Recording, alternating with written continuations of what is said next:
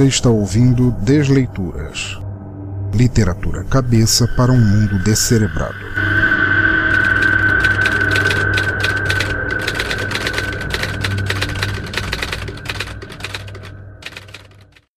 Alors l'ange me dit Pourquoi t'étonner Je vais te dire, moi, le mystère de la femme et de la bête aux sept têtes et aux dix cornes qui la portent.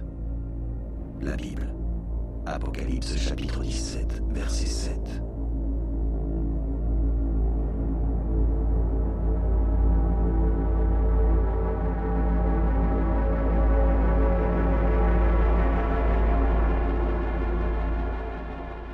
Eva e Morte, por Joe de Lima.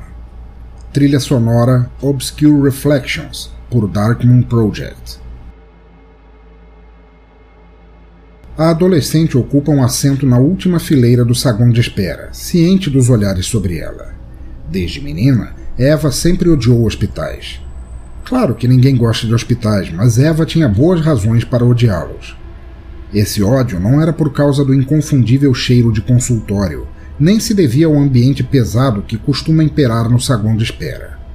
O que realmente a perturba sempre que pisa em um hospital são os sussurros etéreos que ninguém mais pode ouvir, as nuvens infecciosas que só ela via e, principalmente, os rostos dos novos mortos encarando-a. Quando ia ao cemitério enterrar algum parente, a sensação era mais amena. O espírito já havia tido tempo suficiente para entender sua condição. No hospital, a coisa era diferente. Os recém-morridos ainda não compreendiam que estavam mortos, especialmente os jovens, e acabavam confusos e agressivos. Um comportamento que só piora se percebem que Eva os enxerga e, por isso, a adolescente prefere abaixar a cabeça, fingindo não ver nada fora do comum. Vez ou outra, a curiosidade e a preocupação falam mais alto, e Eva arrisca um rápido olhar procurando o rosto incorpóreo da mãe. Como não o vê, conclui aliviada que ela continua viva. Pobre mãe, pensa. Já sofre tanto por ter uma filha maluca que vê coisas, ainda precisa passar por isso? Eva nem consegue se distrair com o celular. Sua mente fica repassando os eventos que a trouxeram ao hospital, certa de ser a culpada pelo mal súbito que acometeu a mãe. A verdade é que a mãe de Eva nunca compreendeu. Na época em que falava sobre o que via, muitos pensaram que fosse uma esquizofrênica sofrendo alucinações. Sua mãe a tomou simplesmente por mentirosa e, ainda hoje, a considera uma coisa esquisita que fuma baseado e beija outras garotas. Quando voltou da casa da namorada no meio da noite, Eva encontrou a mãe à sua espera e o tempo fechou. Há muito as duas não conseguiam conversar sem discutir, mas a briga dessa noite tinha sido a pior. No auge da discussão, a mulher começou a sentir-se mal, sem aviso, e desabou no chão. Durante todo o trajeto da ambulância, Eva ficou com ela, segurando sua mão. Aquela mulher a odiava, mas ainda era sua mãe. Não queria que morresse. Arriscou olhar em volta novamente. É alta madrugada e, além do pessoal do hospital, poucas pessoas encontram-se por perto. Um arrepio transforma sua espinha num cubo de gelo. Ela só precisa de um instante para perceber que a menina de vestido preto, cujos cabelos escondem as orelhas, é diferente das outras pessoas, e não como a própria Eva. Também não se trata de um espírito recém-falecido. Estes evaporam à medida em que ela se aproxima, desfazendo-se em nuvens de vapor etéreo. Oi, importa-se que me sente aqui? Meus pés estão me matando. Sem esperar pela resposta, a menina ocupa o assento ao lado de Eva descalça as sandálias e, tomando o cuidado de ajeitar o vestido para não mostrar demais, cruza os pés sobre as coxas finas para massageá-los. Eva examina de esguelha, pouco à vontade com sua presença. Se fosse julgar apenas pela aparência, daria uns sete, talvez oito anos de idade. A voz fina condiz com o aspecto, mas ela se move com o despojamento dos adultos e seus olhos são escuros, sem brilho, olhos que parecem ter testemunhado muito mais do que uma pessoa seria capaz de vivenciar em uma única vida. Não há nada de infantil neles. Veio levar minha mãe? Pergunta Eva por fim. A menina esboça um sorriso. Como eu levaria alguém comigo? Enfiando dentro de um saco? Não, querida, não levo ninguém a lugar nenhum. O tom irônico irrita Eva e a deixa mais ousada. Quero saber se minha mãe vai morrer. É claro que sim, e você também, e aquele enfermeiro. Todo mundo morrerá um dia. Esse dia é hoje? Hum, não posso responder essa pergunta. Bom, na verdade posso, mas iria contra todos os meus instintos. A menina mostra o pé direito. Isto parece um joanete para você? Só me responde uma coisa. Você é ela mesmo? Quer dizer, a morte? A menina se move no assento, ficando de frente para Eva, a cabeça apoiada no encosto. Você fala dessa maneira porque tenta me imaginar como uma pessoa cujo ofício é ser a morte. Se quer saber, eu sou a manifestação antropomórfica de um aspecto primordial da natureza universal. Mas é, pode me chamar de morte. Apesar de ser um eufemismo colossal, acredito que é o máximo que seja capaz de compreender. Não precisa ser grosseira, eu não sou burra, rebate Eva. Hum, peço desculpas se eu ofendi, não foi minha intenção. Ah, falando desse jeito ninguém vai entender mesmo. Façamos o seguinte: massageie meus pezinhos cansados e eu explicarei, disse a morte, pousando os pés sobre as coxas de Eva. A adolescente olha desconfiada, mas começa a fazer sua parte. Hum, que mãos macias. Onde é que estávamos mesmo? Manifestação do universo. Ah, sim, vejamos. Você deve ter brincado de soprar bolhas de sabão quando era criança. Pense na maior e mais bonita bolha de sabão que jamais soprou. Imagine-a pairando no ar sem nunca cair, sem nunca estourar. Eterna, imutável, durando tempo suficiente para vir a ser mais que uma mera bolha.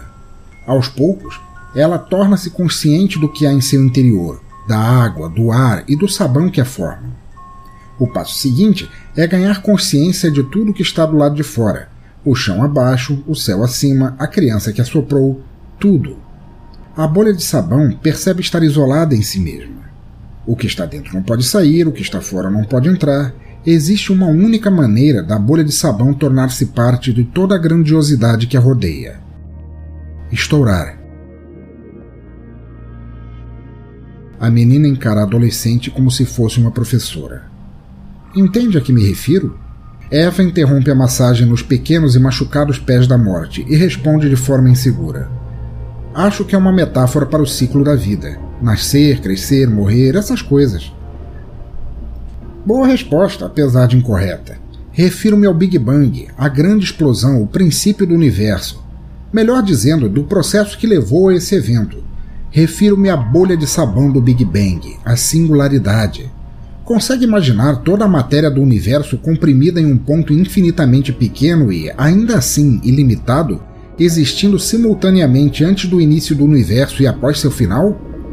O que para nós são paradoxos era lugar comum para a singularidade. Tratava-se de uma realidade diferente com suas próprias leis da física. À sua maneira, a singularidade foi eterna, comprimindo em seu interior tempo, espaço e toda a matéria existente. Eva precisa de um esforço maior para continuar acompanhando o raciocínio. Quer dizer que não havia nada em volta? indaga a adolescente. Havia algo, sim, possibilidades. O semblante da morte ganha cor. Ela começa a gesticular com mais frequência. Tudo aquilo que existia compunha a singularidade, ao passo que tudo aquilo que poderia ser a rodeava. Um oceano infinito de destinos esperando para serem traçados. A singularidade desejou ardentemente ser parte daquele oceano, deparando-se com um obstáculo gigantesco, sua própria natureza imutável. Para mudar, para estourar, a singularidade precisaria abalar um dos pilares de sua realidade. Teria que operar um milagre, por assim dizer.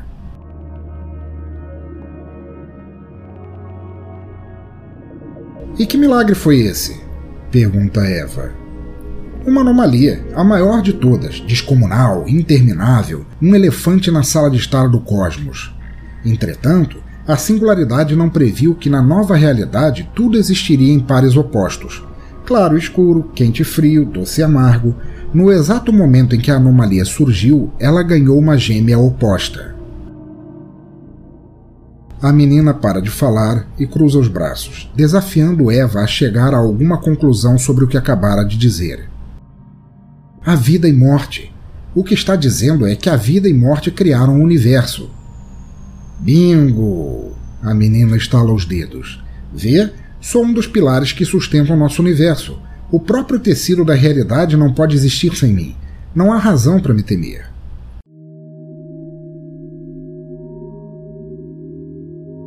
Você nos tira as pessoas que amamos. Eva se emociona. Meu pai era o único que me entendia, o único que não me considerava maluca. Aí um dia, um ônibus avançou o sinal vermelho e tirou ele de mim. Foi o mesmo que arrancar um pedaço do meu coração. Como espera que eu leve isso numa boa? Veja bem, a morte suspira e esfrega as têmporas, cansada. Não há problema nenhum em ficar triste. O problema é não aceitar que a morte é parte da vida. Sou tão natural quanto respirar, comer ou gozar. Irá surpreender-se com o quanto se sentirá mais leve se aceitar o que digo.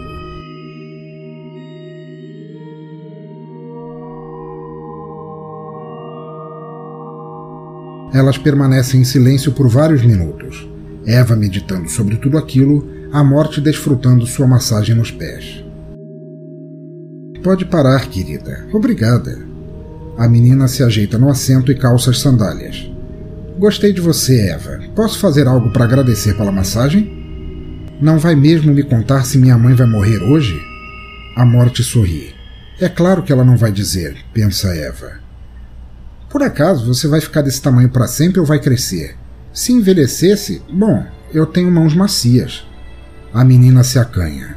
Eu dou um jeito na minha aparência. Estamos combinadas. A morte salta do assento, se espreguiçando. Posso perguntar uma última coisa? Por que você apareceu para mim? Questiona Eva. Pouquíssimas pessoas conseguem me ver. Sempre paro para conversar quando encontro alguma delas. Vamos tentar nos encontrar a sós na próxima. A recepcionista do hospital acredita que você esteja falando sozinha. A menina indica a mulher de meia idade na recepção. Ela parece assustada e se vira assim que Eva olha para ela. A adolescente dá de ombros. Não importa, todo mundo me acha maluca mesmo. Por acaso, cogitou a possibilidade de estar me imaginando? De eu ser apenas o produto de uma alucinação? Duvido. Aquela conversa sobre bolhas de sabão e singularidades é metafísica demais para ter saído da minha cabeça. Além do mais, já comprovei que meu dom é de verdade. Na sexta série, eu soube que minha professora de matemática tinha câncer antes dela própria descobrir. Você via o câncer? Eu podia ouvir. Durante as aulas, eu ouvia o tumor a comendo por dentro, mas foi só no final do semestre que ela descobriu. Curioso. A morte encara Eva com uma suspeita no semblante e pergunta: Por que sua mãe foi hospitalizada? Eva pensa antes de responder. A verdade é que continua sem compreender o que sucedera com a mãe. Ela teve um mal súbito esquisito. A gente estava discutindo para variar. De repente apareceu uma mancha de sangue enorme na barriga dela. Depois começaram a aparecer outras manchas no peito, no rosto, nos braços, em todo lugar. Haveria uma chance de você estar segurando uma tesoura ou faca quando isso aconteceu? Eva fica confusa.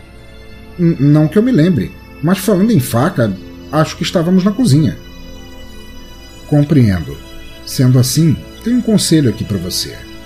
A morte beija Eva na testa, como uma irmã mais velha. Em seguida, se inclina para sussurrar em seu ouvido. Comece a correr. Quando a adolescente levanta os olhos, está sozinha. A morte desaparecera por completo. Só então percebe que suas roupas estão manchadas de sangue, assim como seu rosto. Assustada, procura ferimentos sem encontrar nenhum. É o sangue da minha mãe, conclui. Não havia nada de estranho nisso. É óbvio que ficaria manchada quando socorrer a mãe. Sai do hospital para tomar ar. A brisa da madrugada é um pouco fria, mas agradável. Uma imensa tranquilidade toma conta de tudo. Até que Eva nota as luzes azuis e vermelhas refletindo na fachada dos prédios no final da rua. Teve certeza que as luzes vinham por ela, e esse pensamento pareceu retirar uma espessa névoa da frente de seus olhos.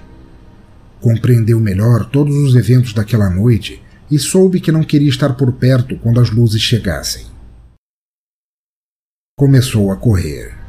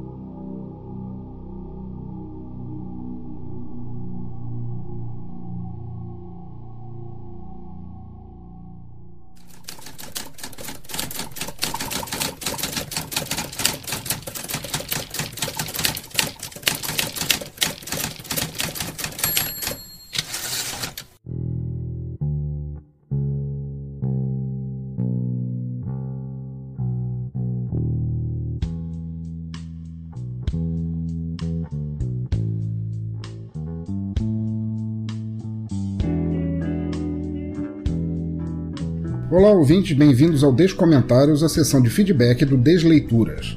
Para os que não sabem, ou não prestaram atenção, ou ambos, ou não, o projeto Desleituras nunca teve uma sessão de leitura de comentários, uma sessão de feedback, mas recebi tantos pedidos que acabei me decidindo por criá-la, e ela começa aqui.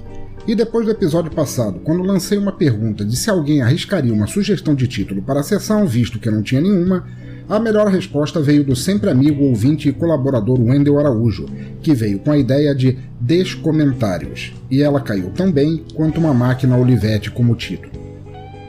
Mas como esta sessão se inicia agora, no episódio 6 do Desleituras, não tem como ler todos os comentários do passado, quando narramos o conto Sinfonia de Hélio Milhafres, ou ficaria desproporcionalmente grande. Por causa disso, lerei os comentários do episódio 5 e a partir daí, a cada novo episódio, haverão os seus, respectivamente. Então vamos lá.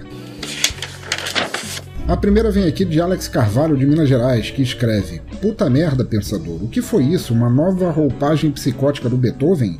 Ruaz, ruaz, ruaz, ruaz, ruaz. Bom te ver de novo, o cast foi curto, mas valeu muito ouvir.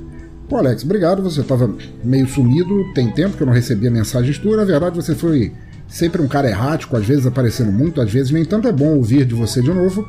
Que bom que gostou. Se, se foi uma roupagem psicótica do Beethoven, eu não tenho ideia, mas o conto foi muito bom. Ele tem aquele clima soturno, assim, de uma história de vampiro sem vampiro. Olha só que estranho, né? Eu gostei muito disso. O Hélio Milhafres tem uma cabeça realmente ótima para isso. Aparece sempre aí. Manda recado, fala sempre que quiser, cara. É bom sempre receber comentários teus. Abração. Mais um comentário aqui, este é de Mark Tinoco, do CPR Radiocast. Diz ele aqui: o gramofone com sede de sangue. Brrr, esse brrr foi um arrepio. Sou eu que tô falando, não foi ele. Fala, pensador, ótimo programa e ótimo conto.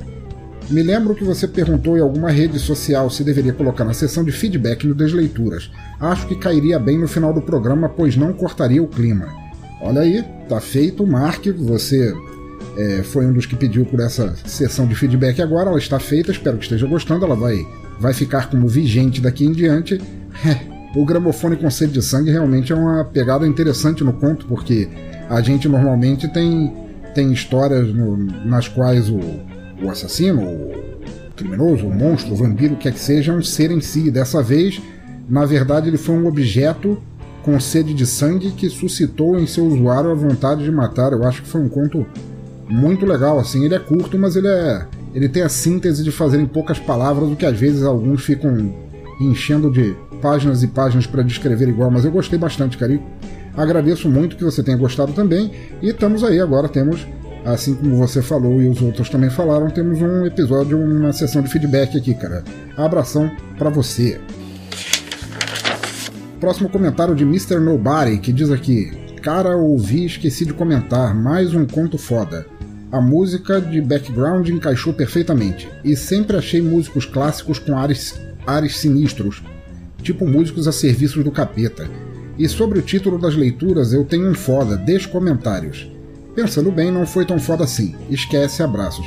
Que é isso, Mr. Nobody? Não, não se menospreze assim, eu adorei o título. O título ficou perfeito, caiu como uma luva na sessão e tá aqui daqui para frente não tem o que falar.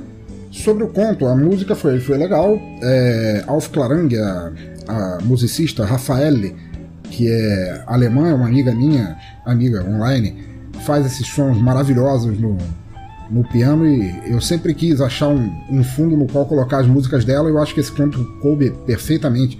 E sobre os músicos clássicos com, com áreas sinistros a serviço do capeta, olha, não precisa ir muito, muito longe não, é só pensar em Paganini, que incentivava ele mesmo, inclusive, que tinha vendido a alma ao diabo para tocar rápido daquele jeito, e você já, já chega em algo próximo disso, cara. Abração. Mais uma mensagem aqui de Cláudio da Silva, que diz aqui muito boas essas desleituras. O 3 fala aí, Bud Spencer é sensacional. A história e narração ficaram show. Ficou uma mágoa quando acabou o episódio. Parabéns, Pensador Louco, se superando a cada novo episódio. Pô, Cláudio, muito obrigado por ter participado aí, comentado, cara, ajudado a divulgar. O Fala aí, Bud Spencer, o episódio 03 do Desleituras, realmente é um conto excelente, um conto da vida noturna é, do feito pelo autor Jim Duran, que é um grande amigo meu também. E é um conto excelente, cara. Eu também não canso de, de reler, ouvir o programa. Eu gostei muito de. Foi uma honra para mim narrar o conto dele e, pô, fico muito feliz que você tenha gostado. É, na verdade, tem outro conto ainda do, do Jim Duran para ler. Eu não sei se ele vai entrar no episódio 7, mas está definitivamente na lista e vocês não perdem por esperar. É muito legal. De resto, Cláudio, pô, aparece sempre aí, ajuda a gente na, na divulgação, comenta sempre que der na telha, cara, e continue participando, cara, que é uma honra para mim receber comentários teus, cara. Abração. Então é isso, ouvintes. Continuem aí participando dos Desleituras, nosso segundo podcast, Fora do Som no Caixão, nosso podcast sobre leituras de contos, é, às vezes anônimos, às vezes amadores, às vezes profissionais, às vezes não publicados, às vezes encontrados em alguma gaveta escura da internet. E, e fico muito feliz que vocês estejam gostando. Ele realmente é um projeto diferente, eu gosto muito de fazê-lo. Sigam a gente aí nas redes sociais, ajudem a compartilhar. A melhor ajuda que vocês podem fazer é compartilhar o Desleitura, o Som no Caixão, comentar os episódios. Eu fico ultra feliz com isso, cara. O respaldo de vocês, a, o feedback de vocês é a moeda que eu ganho por fazer esse trabalho, cara. Abração para todos e até a próxima.